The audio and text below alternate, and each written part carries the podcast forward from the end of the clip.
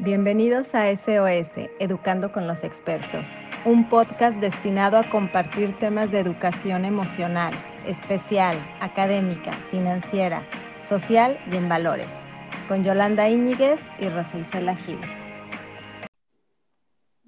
Bienvenidos al quinto episodio de SOS Educando con Expertos, dirigido por Rosa Isela Gil y su servidora Yolanda Íñiguez. Hoy estamos muy contentas porque hablaremos de un tema clave. Se había escuchado mucho que los niños de todas las edades pueden enfermarse del COVID, pero la mayoría de ellos no, no presentaban eh, síntomas graves como los adultos y que quizás muchos de ellos no presentaban ningún síntoma pero también se sabe que sí son portadores del virus.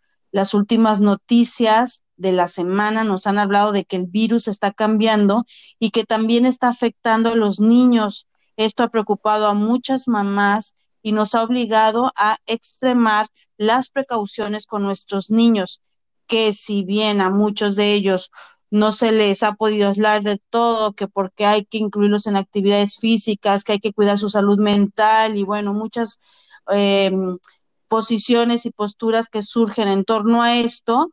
Como mamás, sí queremos saber qué debo de hacer para que mi hijo esté súper protegido. Y bueno, esto y muchas cosas más platicaremos el día de hoy. Sí, sin duda, como padres de familia, nuestra mayor preocupación pues es la familia misma. Y pues ahora sí que esto implica el estar informados de una manera, una fuente confiable, de, a través de investigadores y doctores que van a la vanguardia y que con propuestas reales no, pues ahora sí que no nos permiten estar informados y no nos deja que nos dejemos llevar por noticias falsas y alarmantes.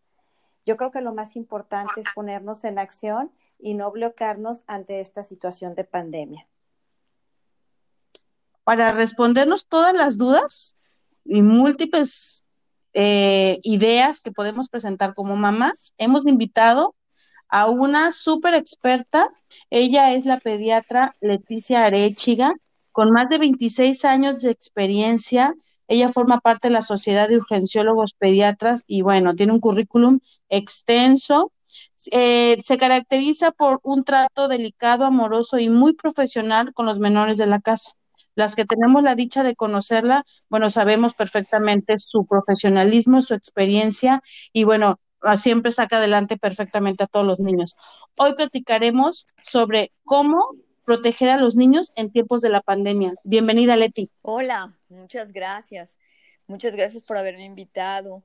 Me da mucho gusto estar con ustedes y eh, me da también mucho gusto que tomemos este tema tan importante y obviamente de tanta actualidad y con tantas dudas existentes.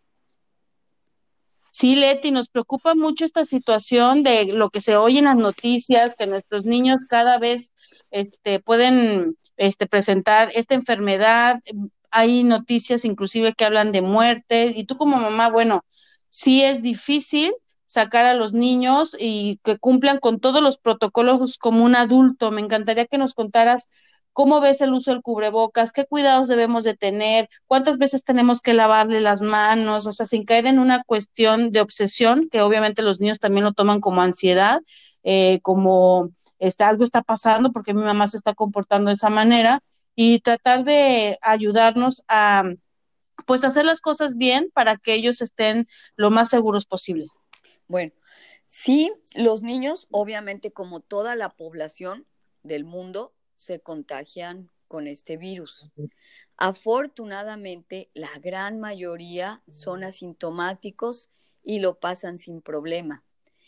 De todos los niños que se infectan, casi solamente un 1% va a tener que, que, acudir al hospital.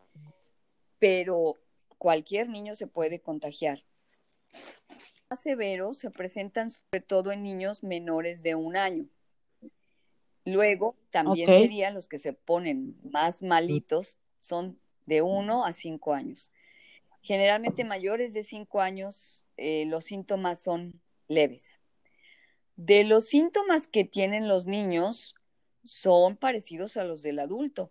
Pueden tener fiebre, datos de obstrucción nasal, salida de moco transparente, ardor de garganta, tos, también muchos tienen vómito, diarrea y dolor abdominal. Nada más aquí tenemos que hacer un paréntesis en los niños.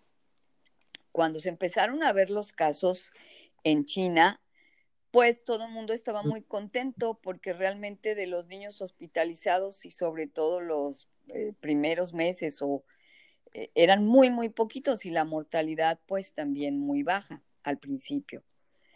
Sin embargo, después de se descubrió que los niños pueden presentar, también los adultos, pero esto es más en niños, pueden presentar lo que se llama síndrome multiinflamatorio sistémico secundario a COVID-19.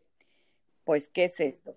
Es una enfermedad que se presenta cuatro, cinco, ocho, nueve semanas y él estaba revisando un artículo de, de un adulto que lo presentó cuatro meses después. O sea, presentas una enfermedad varias semanas después de haber estado expuesto a COVID, aunque no hayas tenido síntomas. ¿Sí me expliqué?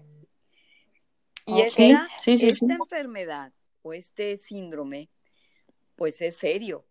Se caracteriza por algunos de los síntomas que pueden tener es fiebre, los ojos rojos, se puede inflamar labios, pies, manos, pero el problema es que em, hay alteraciones a nivel de corazón, sobre todo el corazón, hígado, que te baje la presión y que el niño pues termine en una unidad de cuidados intensivos.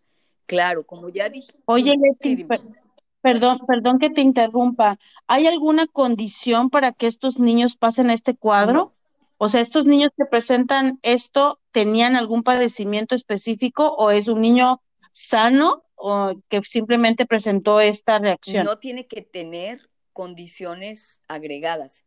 No sabemos qué, qué paciente tuvo, tiene COVID y después va a desarrollar este síndrome, no se sabe. Pero saliéndonos un poquito de eso, y bueno, ya son niños que necesitan tratamiento este, hospitalario, ¿no? Saliéndonos de esto, lo que tú mencionas, si em, los niños que tienen enfermitos del corazón, que su sistema inmunológico no, no trabaja bien, enfermitos crónicos del riñón, enfermitos crónicos del pulmón, esos niños lo que más bien sucede es que si les da COVID, eso sí van a presentar síntomas y se van a poner, mm, se pueden complicar más, ¿no?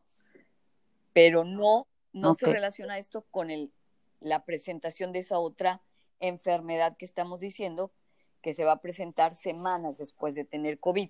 Incluso a veces tuviste COVID y ni te enteraste, y después representas este otro eh, síndrome.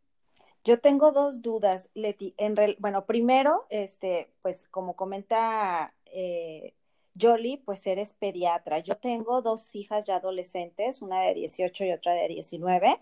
Y la primera, mi primera duda es, ¿hasta cuándo tengo que llevarlas yo con el pediatra? Y pues bueno, porque se me puso enferma una de ellas casi a los 17 y pues me dijeron que todavía entraba dentro de este rango.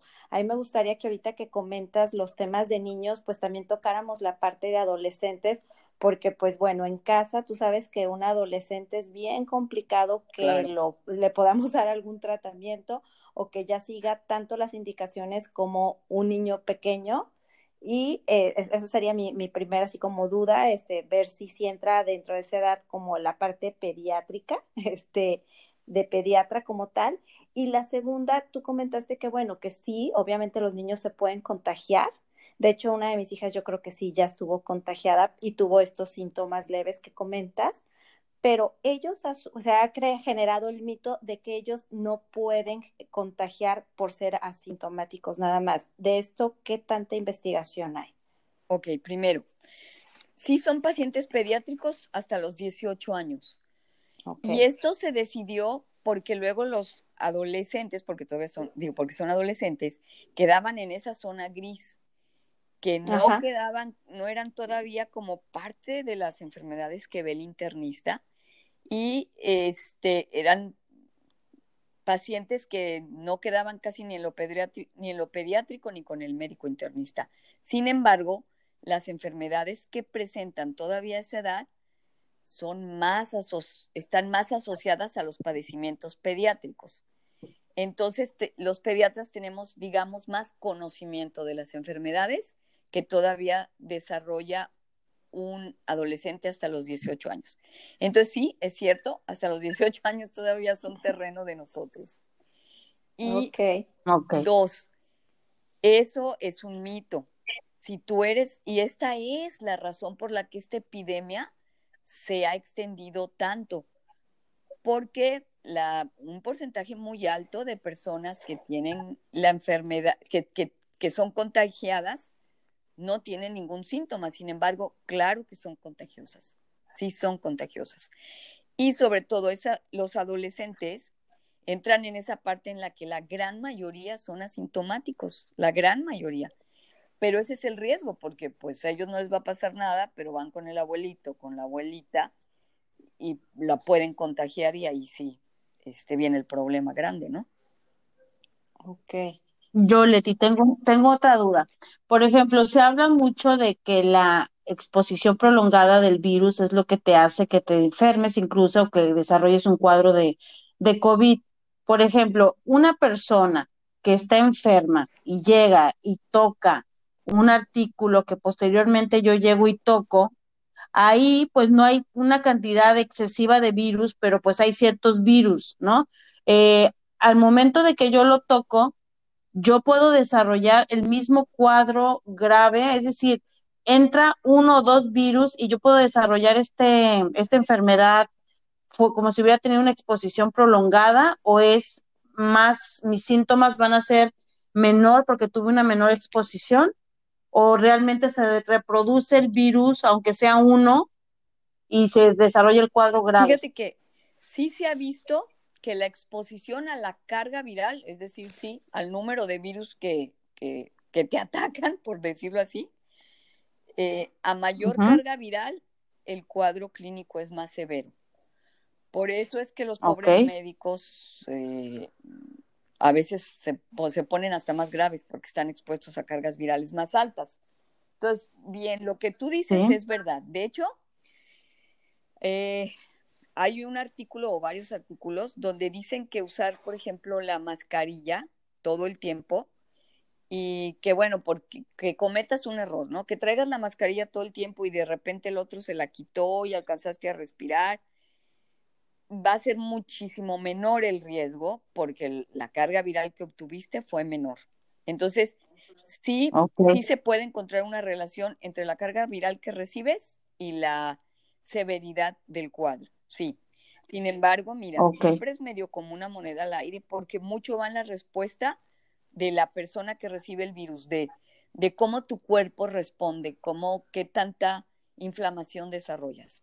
Y dos, Sí, se conoce, claro, la principal manera de transmisión, pues son las gotitas de saliva de, mm, eh, que nosotros expelemos al, hablar. Por eso, o sea, esa es la principal fuente de contagio. Por eso es que los lugares, por ejemplo, las discotecas, los bares, donde la gente alza mucho la voz, si tú hablas más fuerte, salen más gotitas de saliva y puedes, pueden llegar más lejos y puedes contagiar más fácil. O también, si estás corriendo o haciendo ejercicio, también, o sea, en tu exhalación salen más gotitas, ¿no? Más virus, digamos. En, los, en las superficies de contacto, eh, ya se han hecho estudios, que la verdad ahorita no recuerdo de memoria, cuántos días duran el virus vivo en la madera y cuántos días dura vivo. Ah, sí, hay tablas, ¿no? Que vienen con cada, cada elemento. Ajá. Pero sí, es verdad lo que tú dices, si toqué ahí y de mala suerte me toqué los ojos o me toqué la boca o la nariz y me enfermo, sí es probable, no puedo decir que eso sea 100% seguro, pero sí sería probable que a lo mejor tus síntomas sean menores a que si estuviste platicando con alguien que tenía el coronavirus por un rato y no traías cubrebocas, sí, definitivamente sí. Fíjate que aquí en mi casa, este Leti le dio el COVID a mi esposo ya hace varios meses. Entonces, uno, bueno, un conocido me dijo, ¿sabes qué? Como la carga viral ahorita es muy alta en tu casa, yo te recomiendo que desde ahorita él renta aparatos con, de ozono. Entonces, él me recomendó tenerlo y no esperarme hasta que mi esposo pasara el periodo, porque dije, bueno, ya que pase, pues sanitizamos y limpiamos todo. Y él me dijo, no, o sea, yo te recomiendo que cada tercer día vayas reduciendo de alguna manera la carga viral a través de este medio. Yo la verdad lo hice porque pues ahora sí lo que comentábamos al principio, agarras de, de donde escuchas y pues sobre todo porque era reciente y pues tratas de hacer lo mejor posible las cosas. Pero a personas que yo llegué a comentárselos fue así como de, mm, como incrédulas, esto del ozono, ¿qué tan confiable es? si es mejor hacerlo como lo hice yo o mejor me debí de haber esperado o no funciona desde obviamente tu experiencia. Mira, sí se sabe que la carga viral o somos mucho más contagiosos uno o dos días antes de empezar con síntomas. Ahí es donde traes muchos virus ya en las vías respiratorias. Entonces, y los y obviamente eres contagioso hasta generalmente dos semanas, generalmente, ¿eh? porque hay gente, por ejemplo, se ha visto que gente que se muere por COVID y le hicieron PCR, el examen este para ver el virus en, digamos, en vivo y en directo, por decirlo de alguna manera, y todavía eran positivas, es decir, todavía eran contagiosas y habían pasado más tiempo. Entonces, pero digamos que el estándar más o menos son que dos semanas eres contagioso. Lo ideal este, sería hacerte una prueba de PCR y que ya te salga negativa y entonces ahí ya con toda confianza sabes que ya no eres contagio, que ya no contagias. El ozono, eh, sería difícil decir que, que, lo recomiendo como en cualquier persona que, que tenga en su casa alguien con coronavirus porque mm, también es delicado, porque el ozono no lo debes de poner, no debes de estar presente. Por ejemplo, si tú pones ozono en una pues esa habitación tiene que estar sola y cerrada. Sí, esa recomendación nos dieron, ya sí lo hicimos, pero sí, sí limpia el espacio, sí, mata el virus. Sí mata el virus, ah, sí lo mata. Sí, sí es cierto. O sea, eso sí es cierto. Nada más, pues que sí hay que tener ciertas precauciones, pero a lo que voy es, no es 100% necesario que tú tengas el ozono para que no te contagies en tu casa de alguien que ya te diste cuenta que tiene coronavirus, pues, o sea, que ya lo tienes aislado, que ya él está con cubrebocas todo el tiempo, que solo entras, que prácticamente no entras ahí, que le dejas la comidita fuera de la puerta, etcétera, etcétera.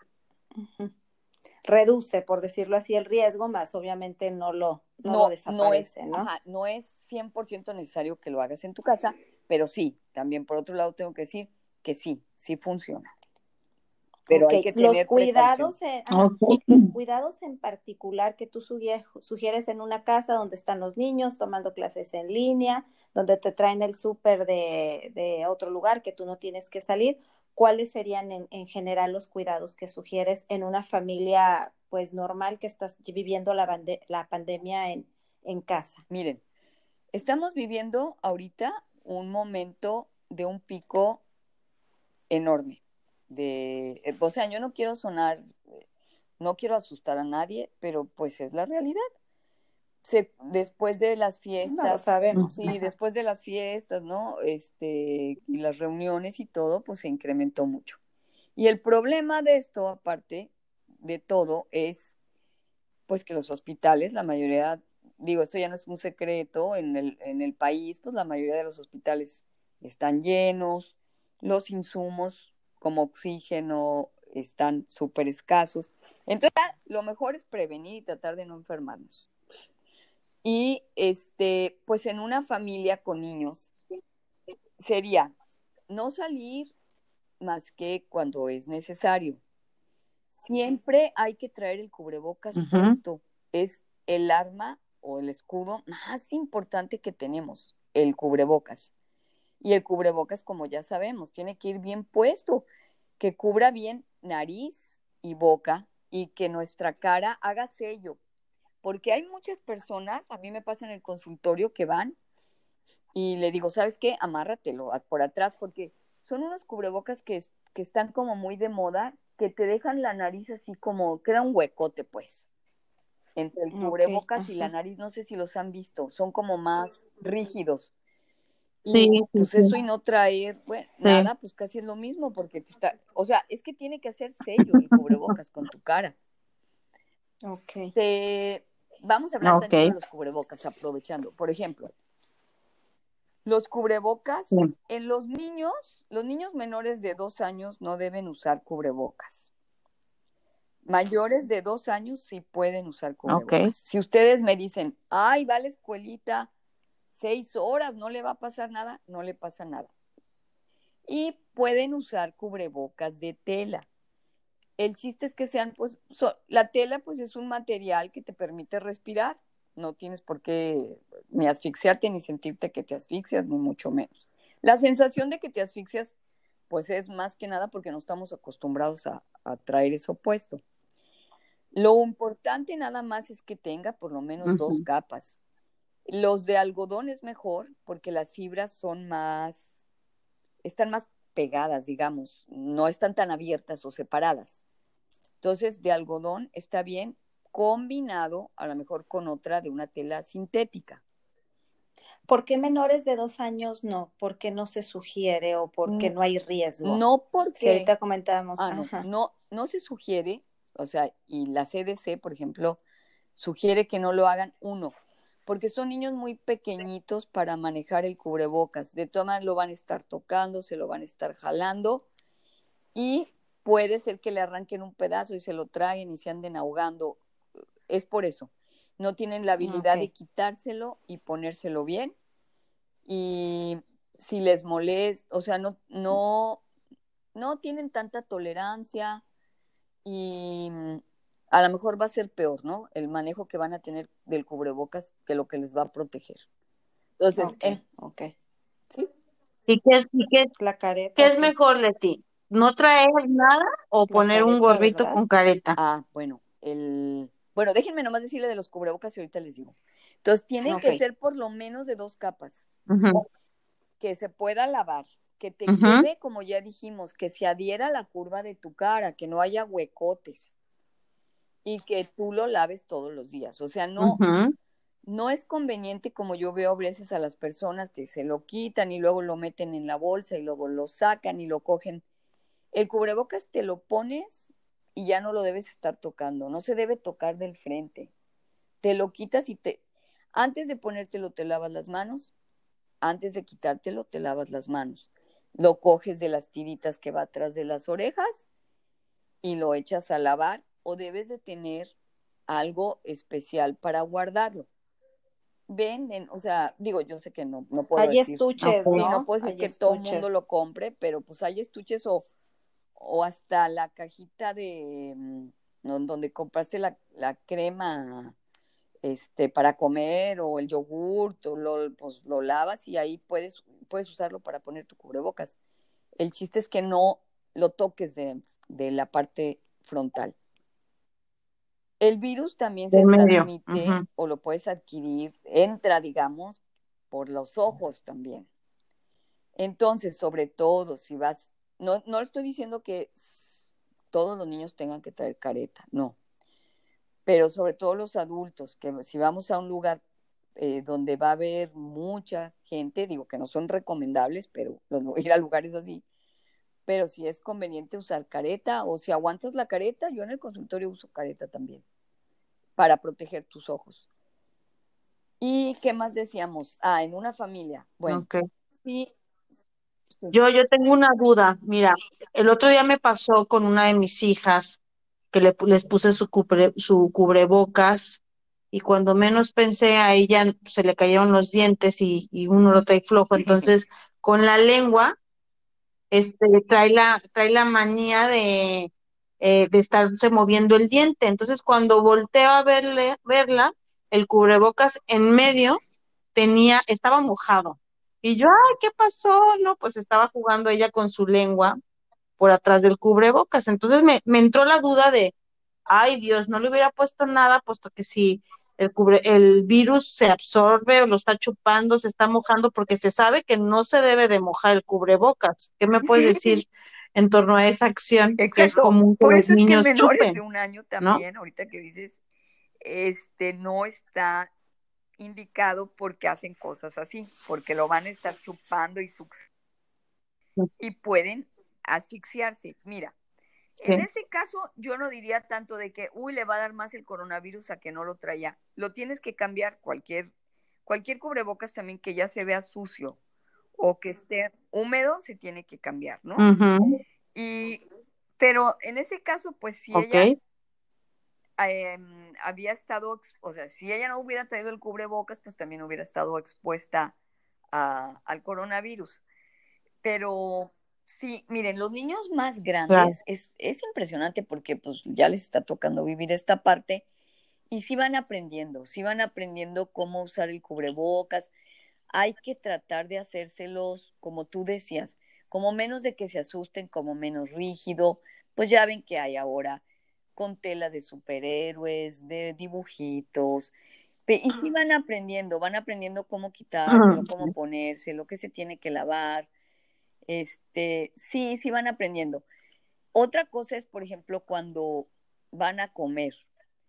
Van a comer, por ejemplo, el cubrebocas, obviamente, si lo traes puesto en un lugar donde vas a comer, es porque vas a comer en un lugar donde no estás con tus familiares, con los que vives en tu casa, ¿no?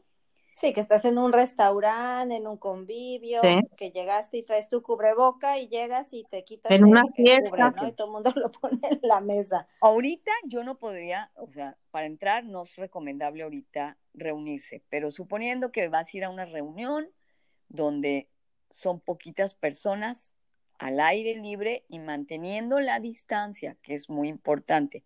O sea, esas son nuestras armas, nomás que luego ya me pasé otra cosa.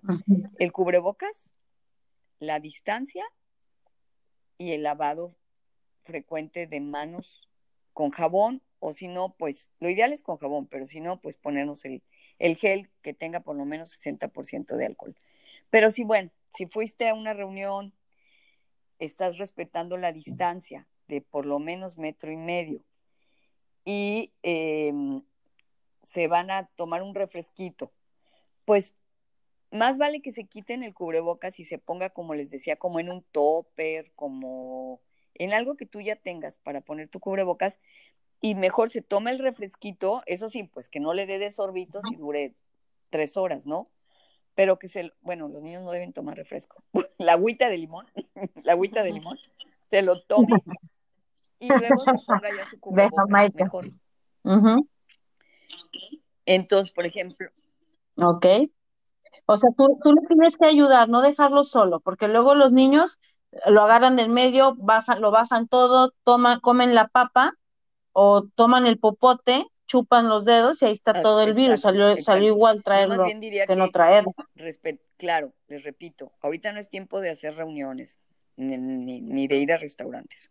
Pero, bueno, si están en esa situación, eh, el lugar abierto, distancia y mejor quitarse el cubrebocas y, y sorbérselo o tomarse o comerse las papas, las papas y luego ya ponerse su cubrebocas.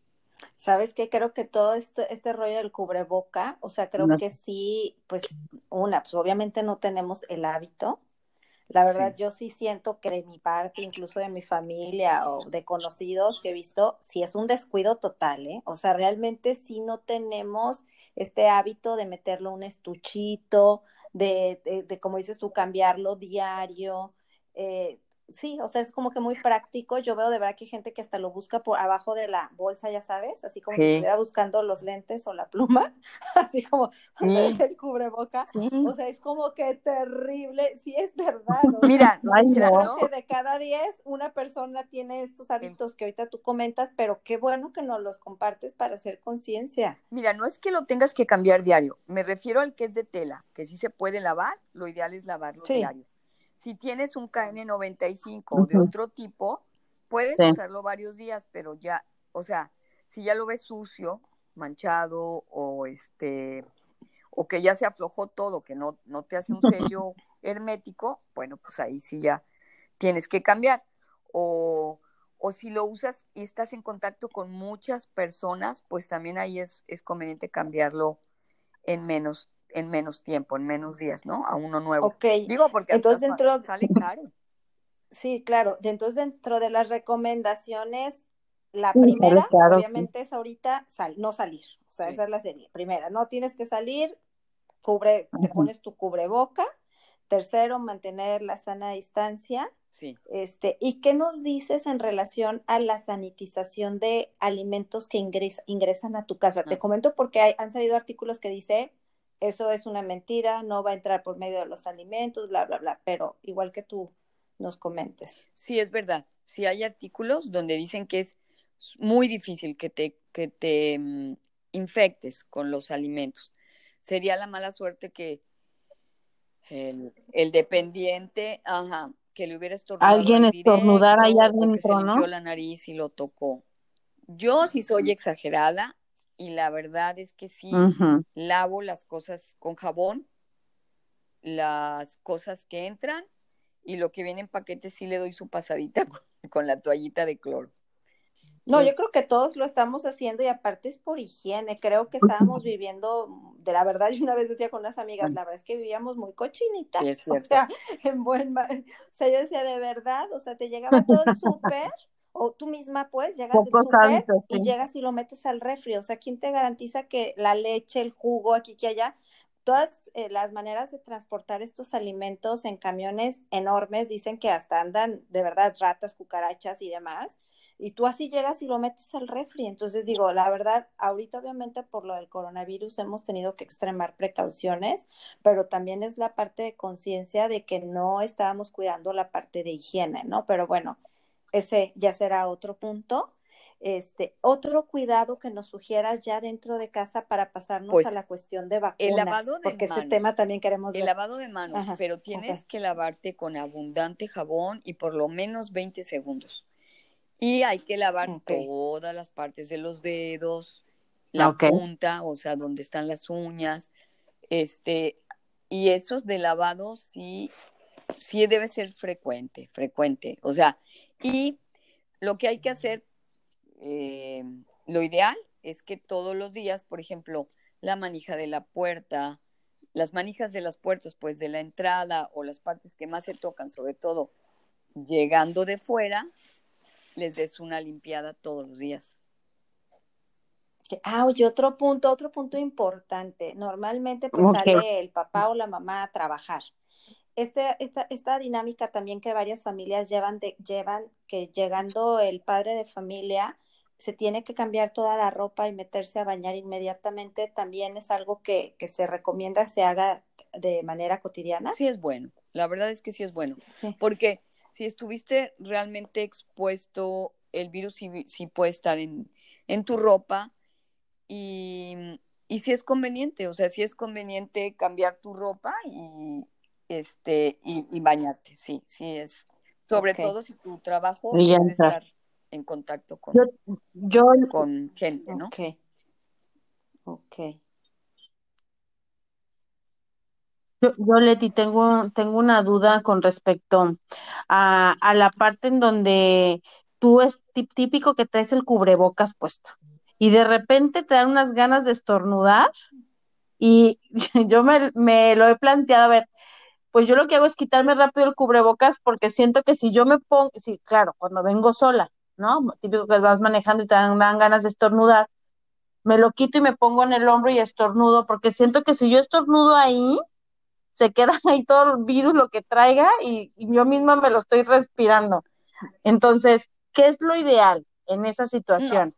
Estornudar ahí en el cubrebocas, llegar y tirarlo o este no, pues o que ahí se queda el virus, lo respiras, ¿qué pasa cuando, cuando no estás enfermo y estornudas?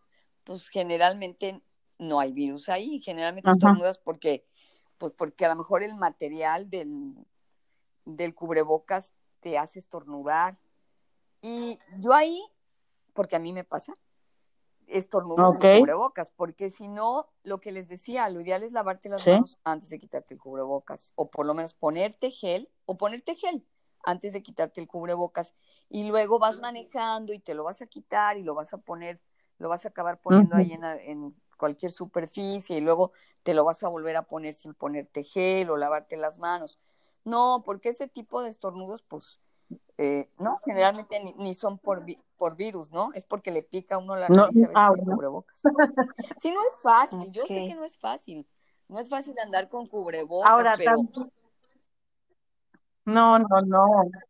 No, y después de tantas horas de traerlo, te, queda una sensación en la piel. Bueno, a mí me pasa mucho de que siento la piel de alrededor de la boca, así como, no sé, una sensación tan extraña. Y ya después, sí, como, sí, como seca, no sé.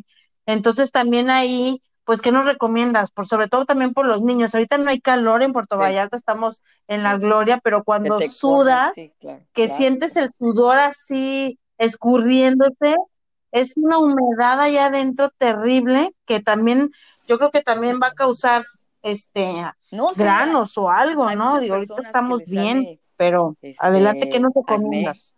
Sí, pues mira, yo, así como que, cremita o algo así ponerte, yo creo que eh, ponerte cualquier cremita inerte que te sirva para irritación, pues. Hasta crema de rosadura, yo diría que casi se puede uno poner.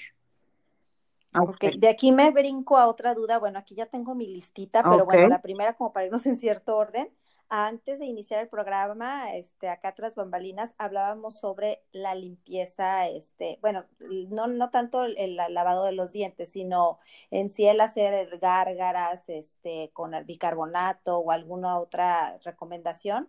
Y también había escuchado la importancia de la limpieza nasal. Eh, eh, por las noches o por las mañanas. Ahí se recomienda también para los niños y para los adultos o no, o sea, hablando en estos dos términos, enjuague bucal y limpieza nasal. Eh, vi una vez un artículo donde decía de los enjuagues eh, bucales de algunos, sobre todo en particular, yo no sé si puede uno decir marcas, pero sí, por ejemplo, el, oral, B, el oral B, pero lo que yo revisé o lo que vi venía solo en adultos. Y pero por otro lado, si uno lee artículos así médicos, no hay ninguno donde diga que tienes que hacer gárgaras o lavados nasales para prevenir el coronavirus. O sea, todo, todo artículo médico que tú veas va a decir que es ponerte el cubrebocas, lavarte las manos y mantener la distancia. Eso es. Fíjate que esta recomendación no la dieron más que nada por mi esposo que sale, porque pues, digo, estamos hablando del cuidado de los niños, pero finalmente llega alguien, ¿no? Externo. Este, ellos que estuvieron expuestos todo el tiempo. Ah, bueno, claro, dices, pues si traen el cubreboca, pues entonces supone que no entró nada, ¿no? Sí. Ok, ok, ya entendí ahí un poquito la dinámica. Y el otro puntito que tengo anotado antes, porque queremos tocar el tema de las vacunas, me decía yo lo importante esto, dos puntos importantes, las vitaminas y la alimentación aunada al deporte para precisamente con nuestros niños. ¿Qué nos recomiendas? miren, lo ideal es, sí se ha hablado, o sea, sí hay artículos que dicen que miren, los pacientes, están, esto estoy hablando en adultos, los pacientes que se ponen más mal son los hombres, el sexo masculino, en adultos, ¿eh? Los de grupo sanguíneo A y obviamente los que tienen otras comorbilidades como diabetes, eh, problemas pulmonares, etcétera. Y en los niños mayores de también. 16 años. Ahorita no hay ninguna de todas las vacunas que o de las que ya están autorizadas o de las que están todavía en proceso, no hay ninguna todavía que esté autorizada o ya estudiada en niños. Este, toda es para mayores de 16 años. Ok.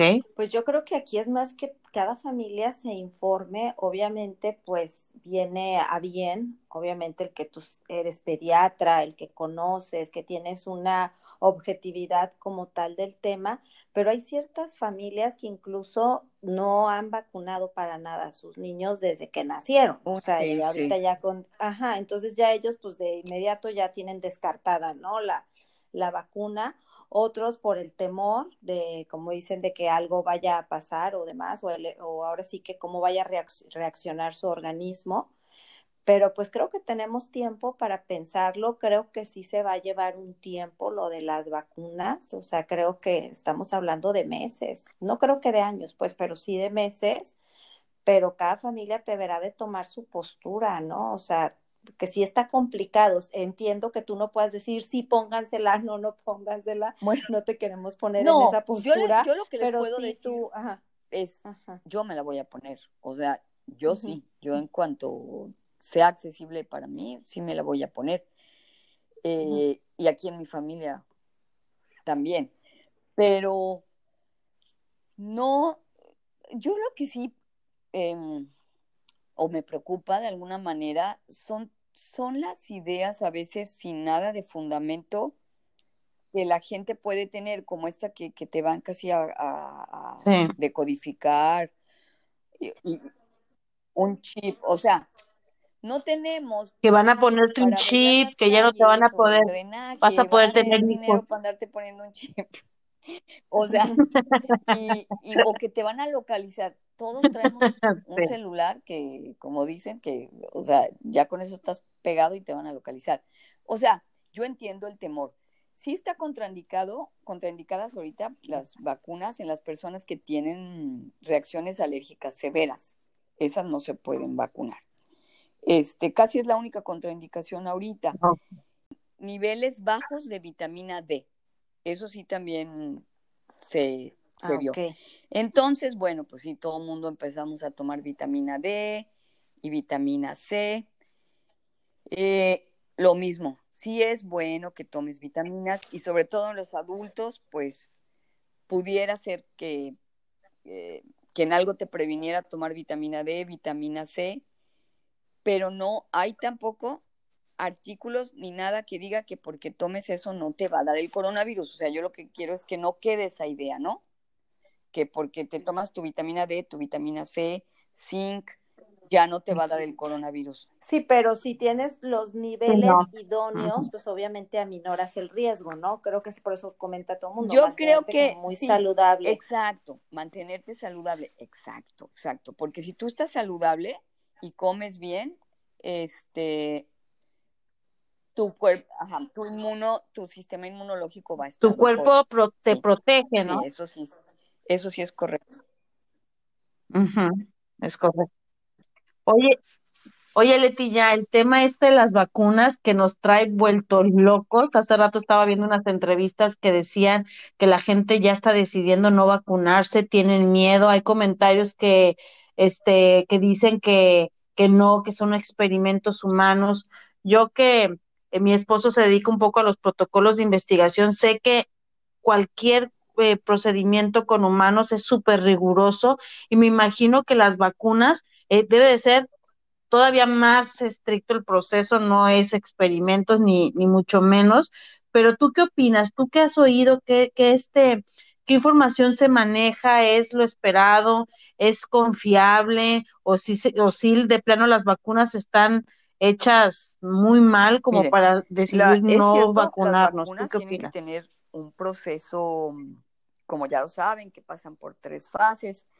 Sí, obviamente estas vacunas se hicieron a marchas forzadas o más rápido, porque, porque así se requiere. La urgencia, exacto. Y es que... La urgencia. O sea, la mortalidad es muy, muy alta. Y también se pudieron hacer más rápido por la tecnología que tenemos actualmente. O sea, eso ha ayudado, por ejemplo, a que se codificara más rápido el virus. sí, una serie de pasos que se pueden hacer actualmente más rápido, les digo, por la tecnología, lo que ha avanzado. Este, sí, en todo el mundo, esto de que, si que son experimentos y que nos van a a decodificar y que el DNA y que no sé cuánto, eso no es posible, no es posible eso que dicen. Sí, la tecnología de estas vacunas son diferentes, pero eso de que el, virus de todas maneras se mete a tus células y te cambia el RNA y el, o sea, así es como trabajan los virus. Entonces, lo que están tratando de hacer es como imitar, por decirlo de alguna manera, lo que el virus hace en tu cuerpo, pero de una manera que no te va a afectar. Que si se han tenido efectos secundarios, pues sí, claro que sí. De todas las vacunas en el mundo, todas las que conocemos de ya eh, muchos años, de todas ha habido gente que a lo mejor se ha complicado y ha habido gente que a lo mejor hasta se ha muerto, de todas, porque puedes tener una reacción súper alérgica, o, mm. pero pues poniendo en, en, beneficio la balanza, pues obviamente ganan las vacunas. ¿El asma es una contraindicación? muy severa. No, no, mm, no es, perdón, no es el asma. No, estaba pensando en otra cosa. El asma severa no es. Fíjate que yo este, eh, he escuchado acerca de la teoría, más que el chip y todo eso, porque eso sí está como muy loco, pues. Dicen más que nada que como bien, viene la teoría este, de esta vacuna de hacer estériles a los, a este, pues ahora sí hacer estéril a la población. ¿Por qué? Porque lo que quieren es hacer, es reducir la población. Obviamente, como esta teoría hay muchas más, y pues cada quien ahora sí que toma partido de acuerdo a su conveniencia y a sus creencias, ¿no? Sí. Entonces ya estará en cada, en cada uno el tomar la decisión. No es una decisión sencilla. ¿Por qué? Porque hemos dejado de confiar en este sistema, hemos dejado de confiar en ciertas situaciones, más sin embargo, pues también es cierto que pues, el miedo, como dicen, no anda en burro, ¿no? Pero miren, yo a mis hijas les digo, pues vamos viendo, porque ellas ya son mayores de edad, pero viven con nosotros todavía, digo, bueno, ustedes ya tomen su decisión, o sea, yo puedo influir en, el sentido de darles la información y decirles que la busquen y demás, pero pues para mí siguen siendo pues mis hijas, ¿no? Entonces digo, híjole, qué difícil cuando no puedes imponer algo y que tienes que dejar a quien decide. De hecho, se generan polémicas en las familias. Yo que tengo los Zoom con mi mamá, con mis hermanos, y pues unos dicen sí, otros dicen no, y pues te angustias, ¿no? Porque uno quisiera como que salvar el mundo, pero pues también ya no depende de uno, ¿no? Claro, claro. Este, pues sí, como decimos, habrá que poner en la balanza porque pues la gente tiene miedo de morirse, pero pues con el coronavirus también te mueres. Para que podamos volver a una vida normal, entre comillas, se necesita que un número elevado de la población se vacune para que se alcance lo que se llama la, la mm, de rebaño, ¿no? Sí, la inmunidad de rebaño, este, que el virus ya no tenga tanta oportunidad, ¿no? De como estar saltando de una persona a otra. Entonces, hasta que eso suceda, es que probablemente vayamos poder, a poder vivir de una manera más normal. Y también, eh, sí. sí, y mientras tanto, pues hay que seguir cuidándonos. Y es que es complicado porque ya ves que ahorita hay un grupo de personas, este, sobre ah. todo, ¿no? En Estados Unidos, este, que se ha manifestado, ¿no? El que no quieren usar el cubreboca. Entonces, también dice, si el, una simple solicitud que ayuda a los demás no lo quieren hacer, entonces a lo mejor ya algo para ellos mismos, pues tampoco lo, lo aceptarán, pero bueno, ya, ya no está en nosotros, ¿no? Sí, pues Leti, muchísimas gracias. Ya nos pasamos unos minutitos, pero realmente es importante, sí, el, el escucharte, el, el, aclarar nuestras dudas, porque seguramente son dudas que también tienen ahí otras mamás, otras personas que nos están escuchando. Y bueno, pues me da paz también saber que pues que vamos bien, que hay que cuidar mucho a nuestros niños, que ya tenemos la opción de las vacunas. Mm, todo esto nos ha orillado a llevar mejores hábitos de alimentación, a vitaminarnos, a tomar el sol para la vitamina D, a hacer ejercicio. Entonces creo yo que si todos hacemos estos cambios y consideramos todas las recomendaciones tan valiosas que nos proporcionaste, esto va a seguir mejor. Una última frase, comentario, sugerencia que nos quieras compartir como para cerrar el episodio. estamos viviendo tiempos diferentes, pero mucho influirá cómo la familia y cómo los papás lo manejan con ellos, desde el uso del cubrebocas, etcétera, tratando de darle mm, como un cariz, digamos, eh, menos lúgubre al panorama y, y, los niños se adaptan, los niños son muy adaptables y esperemos que, que, pronto ya, pronto esto pase y, y, nuestra vida vuelva a ser como antes. Yo me quedo precisamente con esto que hiciste mucho énfasis, el no salir, que qué trabajo nos Ay, sí. cuesta, pero sí creo que tenemos que hacer conscientes a nuestros hijos, ser ejemplo.